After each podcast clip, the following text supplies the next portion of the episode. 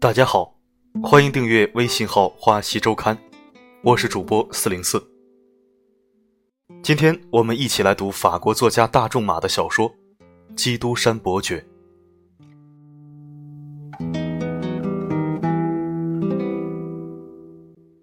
如果你渴望得到某样东西，那就让它自由。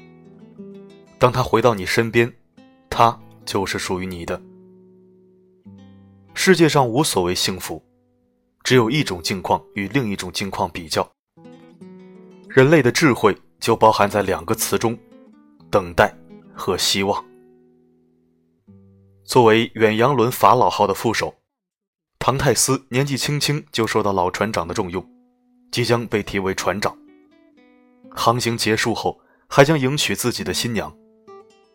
事业有成，美人在侧。生活看上去充满希望，谁知天有不测风云，老船长病重，他让唐泰斯把船开到一个小岛上去见囚禁的拿破仑。拿破仑委托唐泰斯捎一封密信给巴黎的亲信，唐泰斯答应了，可他并不知道自己的命运从此将被改写。在货船上当押运员的唐格拉尔嫉妒唐泰斯。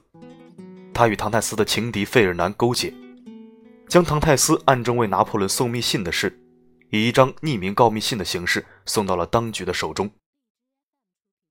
审理唐泰斯案子的是代理检察官维尔福。维尔福发现密信的收件人居然是自己的父亲。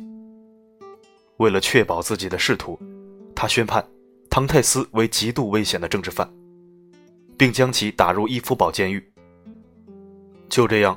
唐泰斯在与未婚妻举行婚礼的当天，被抓上了开往监狱的囚车。